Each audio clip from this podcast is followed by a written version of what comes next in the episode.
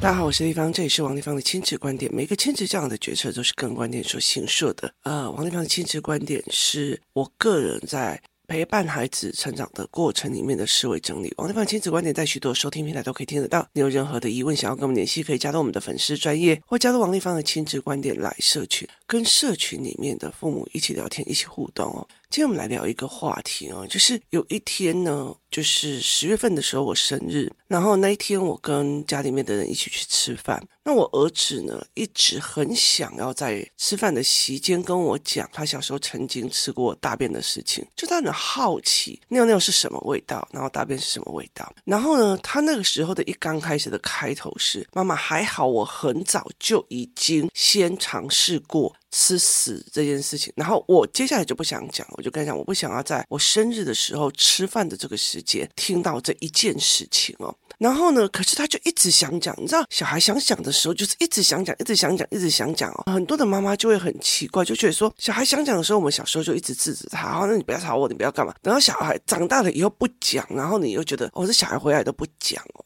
然后呢，后来他就沿路又一直讲。后来我已经制止他，就是在餐厅的席间已经制止他两到三次。然后一直出来在等红绿灯，他又要讲一次。然后呢，一直到了过红绿灯，他又要开始讲。我又每次都制止。然后后来我就生气了，我就一路真的很火，然后就开始骂我为什么一定要听你吃屎？我生日，我吃东西，我在吃我的生日大餐，我为什么要吃屎？然后呢，你了不了解为什么医院里面没有屎跟死这个东西？因为他。它是一个忌讳。我生日当天，你在讲我讲死跟死。我说你现在是在诅咒我死还是怎样？然后我就沿路一直念回来，这样骂回来，这样说。然后他就开始哭了，因为他其实很大的一个概念是，他其实很担心我死，因为我的身体很不好，所以他其实就一直非常非常担心这一件事情。然后他就整个人就哭了，这样子哦。后来我真的是很气，因为我就觉得为什么我制止你，你还不听哦？那在。我的认知里面，这种东西是对我来讲是一个非常非常大的问题点。大的问题点不在于是他跟我讲死这件事情是不是犯了忌讳，他也不是在讲吃屎这件事情让我很不舒服。为什么到最后让我很发飙的一件事情在于是，我每次都制止你了，你还坚持做，就是你已经侵犯到我了。我也跟你讲我不舒服了，然后我觉得我不舒服了，你还坚持做，好，告诉我。我为什么这一件事情会让我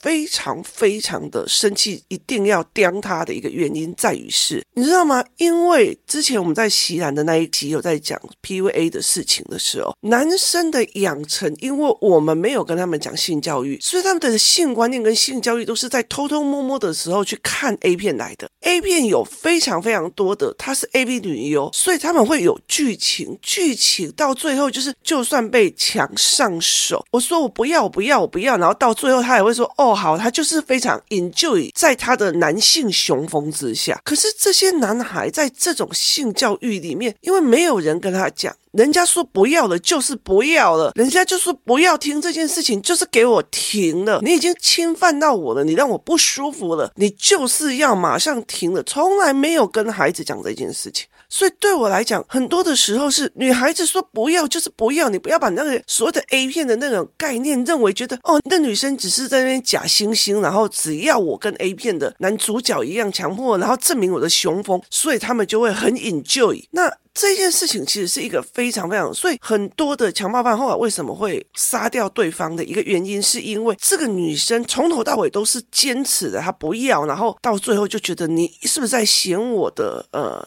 雄风不好这样子哦，所以其实我最大最大的一个点在于是，我都已经跟你讲，你的话题让我不舒服了，你为什么还要坚持去做这件事情哦？所以我后来很生气的一个原因在于这一块，那我回来都完全不跟他讲话。然后就一边哭哦，然后一边写数学，写写写写写之后，他就说还要写导图。那因为我的儿子是书写障碍，所以他就他的平板，然后就做了一个导图，很详细的说这件事情他犯了哪一些错误哦。例如说，他不知道在吃饭的时候讲这种东西是很不卫生的，他也不知道在妈妈生日的时候讲死等于死这件事情。然后呢，他也不知道说他应该要怎么样做，就是妈妈说不要了就不能再做了，那他怎么样改进？他就用自己的语音输入法去输入的他自己己的导图，从头到尾我没有跟他讲任何事。那他。把这个东西弄起来，我后来就在讲，在他情绪那么大的时候，他觉得我被骂了，我很难过，我不舒服。在他情绪这么强的时候，他还拉出意识来，妈妈为什么生气？妈妈生气的东西有没有讲道理？但是因为他太难过了，所以他觉得他会想不清楚，所以他就去把他的 pad 拿出来，然后自己用导图来梳理他所有的脉络，说妈妈为什么生气的这一件事情的脉络。那他就去把它。做出来的这个脉络，从头到尾都不是我用的。可是后来有好多的人去把他们跟孩子的脉络图拿给我看，然后呢，我就会觉得说。这让我觉得非常非常有趣的一个概念是在于是大家学的脉络图去说服小孩、灌输小孩，而并不是脉络图这件事情，包括心智图这件事情，只要是 thinking model，就是思维模组跟思维模型这些事情，你要重视在思维，谁的思维想要把自己思维写出来的。那一个人的思维模组，我会告诉我的孩子，我的思维模组是什么样，让他们去写出他们自己的思维模组。甚至我会，因为我知道现在很多的人越来越会看短网络啊、影片啊，所以我会让他们去把网络跟影片里面这些人的思维模组给画出来。对我来讲，就是这样的思维模式。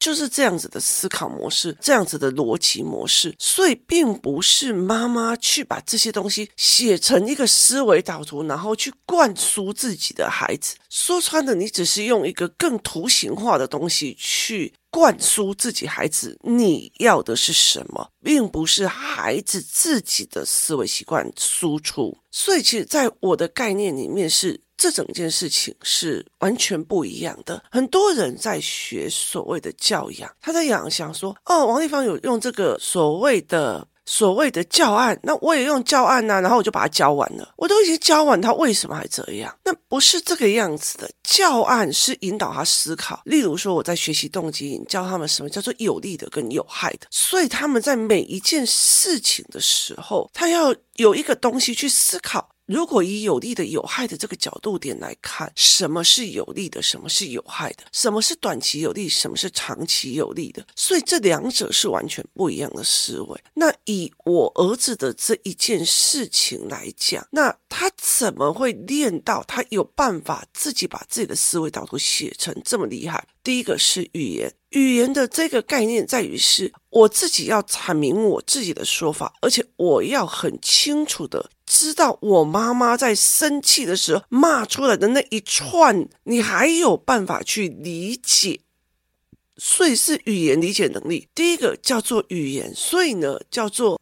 你怎么说出你自己的想法的语言？所以我才可以说出来，我才可以说出来我在想什么，我才可以用语音输入把我的脉络讲出来。第二件事情是你听别人的语言，也就是我常常在讲的，台湾没有训练的叫做阅读、聆听、理解，就是他没有去做所谓的聆听理解这件事情，所以我们没有被训练聆听理解哦。在香港有很多聆听理解的课文，然后或者是教案，它有非常多是让你去听了以后去揣摩这两个人讲的意思。台湾没有这种东西。可是我也有帮我的孩子练练阅读、聆听、理解，跟聆听、理解，跟听别人背后的意思。好，包括后面这个人的背后动机是什么？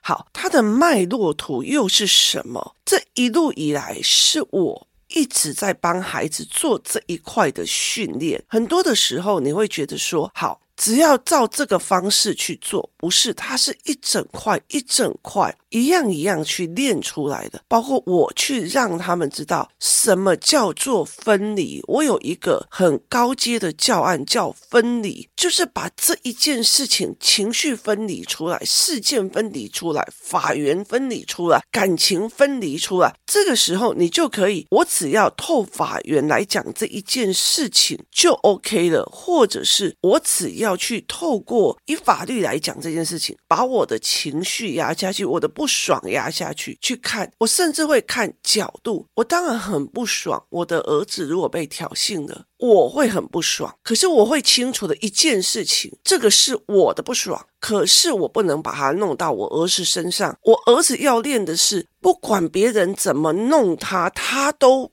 惊波不动，他都会觉得。我看得懂你在干嘛，所以我不想要鸟你，所以这个才是他的能力，这是我儿子需要练的东西，这是我跟他的课题分离。不爽是我不爽，我的孩子被欺负的不爽是我的不爽，或者是他被挑衅是我的不爽。可是我的孩子该练什么，是我儿子该陪的课题。这两点是完全不一样的哦，所以语言的能力包括拒绝的能力，例如说我怎么去拒绝人，或者是我跟我的孩子怎么拒绝的，那我孩子还去练为什么妈妈生气，所以我儿子会挑我妈妈生气的那一件事情跟我的情绪先分开，先把我妈妈说的话一样一样的分离起来。这是他的能力。接下来会想，如果站在我妈妈的立场，她该不该教我？她该不该骂我？该。如果我妈妈看到这种情况，我还不教我，我妈妈就不是一个真的为我好的妈妈。这是一个概念哦。所以在这整个逻辑里面，很多的概念是很多的人没有办法去理解这一件事情，就是。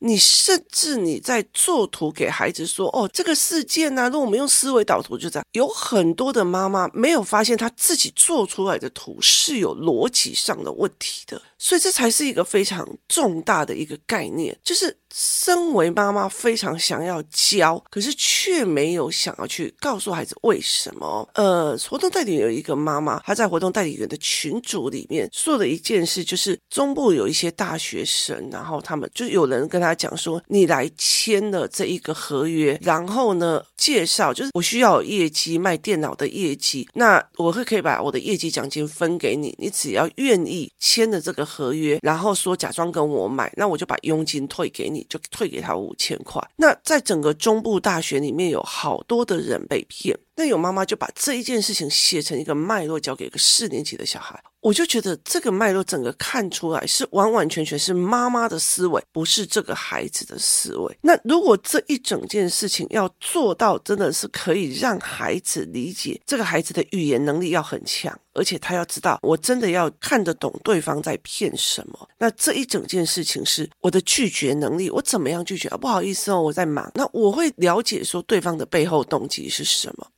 很多人常常在问我，为什么我给小孩看商业模组，以后就一定要学商吗？为什么不要做工作或公司哦？来，这个案件我研究很久，然后我就拿去给我女儿看或给我儿子看。这个一个很大的东西，我的儿子跟我的女儿在看商业模组看很久，然后每次把商业模组的影片，他会做成对方的思维导图，去看别人怎么想。很重要的一件事情，他练到这样子的程度的时候，他就直接讲，如果。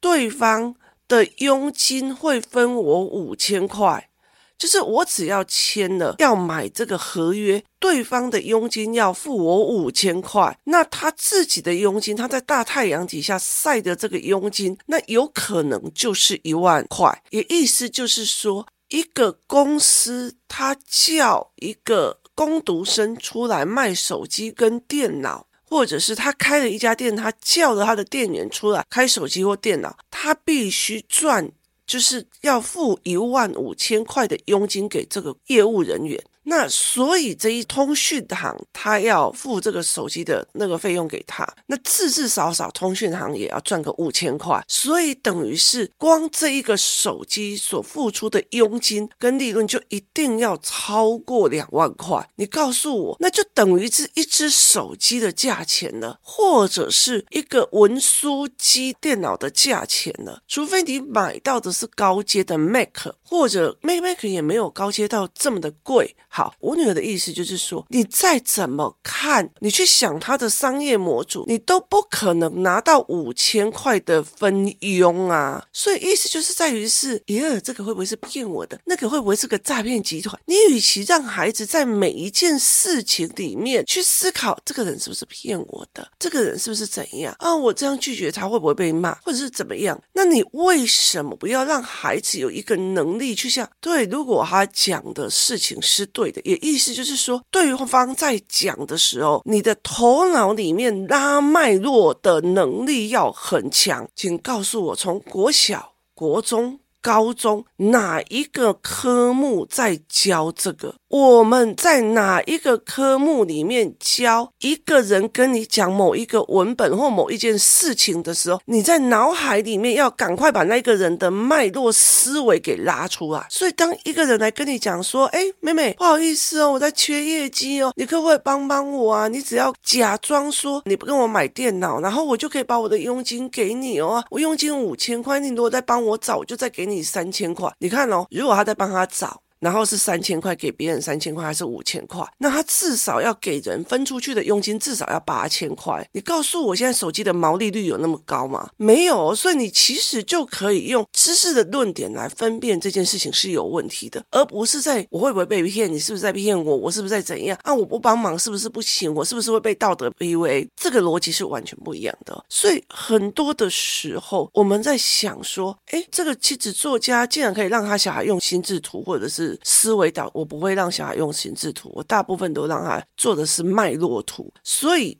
我就会讲一件事情，所有的事情你要去分析这个孩子为什么有能力做出这件事情，而不是用脉络图去教孩子。是这个孩子的脑海里面已经塞入了太多的思维，需要去把它脉络化，才不会把思维打结。所以在工作室里面，我会挑哪几个小孩已经思维模组强到他必须要用脉络图去整理他的脉络了。如果他还是我不喜欢啊，我喜欢呐、啊，而这个我好热啊，这个我讲他。还是那种很简单的感觉思考的，或者他在揣摩，我现在打这个答案，我妈妈会不会喜欢？他如果没有到达这个，他还是在这个境界的时候，你现在教他做脉络图，他说穿的也是这一题一定是立方体要的答案，那一题一定是立方体想说的事情，他并不是这样。而且其实我说过了，我的儿子是一个就是很会乱说话的人。那乱说话的前提是什么？对我来讲，乱说话的前提。在于是乱说话的前提在于是他在讲出来的任何一样，他无所畏惧，所以他不会担心，甚至他出来的话，妈妈会跟他讨论。所以当他每一次句都是乖学生，每一句话都在揣摩这句话老师会不会生气，那句话什么什么会不会，他的自我的思考就不会出来的。所以我常常会跟工作室里面的几个孩子在讲，那方也在等你发飙。立方也在等你把自己的话真心的标出来，而不是在探讨这句话是不是大人要的。立方也在等你骂出口，立方也在等你标出来你的意思。当你没有办法去为你的见解捍卫的时候，就代表你自己没有想法，随便拿干嘛啦？OK 啦。当你有很有想法、有乱掉的时候，我们再来做思维导图。前提是你有非常非常的想法。我儿子会乱说话，我儿子会乱做事，会去尝试吃屎。他会想，为什么我探险是不对？我说你探险是对的，但是后果也要负。是你的概念是这样子的，所以我就会去跟他讲，不是在于是哪个亲子作家做的哪个脉络图，哪一个东西做了哪些什么。很多人说，哎，教案我都做了，他还是一样。你做的是操作方式，没有去拆解这些东西后面的思维逻辑，所以你只是会做。那所有从小到大，我考卷也做很多啊，不代表我现在真的很懂得什么二元一次方程式啊，就类似那些东西我也做很多啊，所以那并不是我自己思考，也并不是我自己悟出来的，这才是一个能力哦。人要让自己悟出来，它才是一个非常非常大的一个思维跟能力，所以。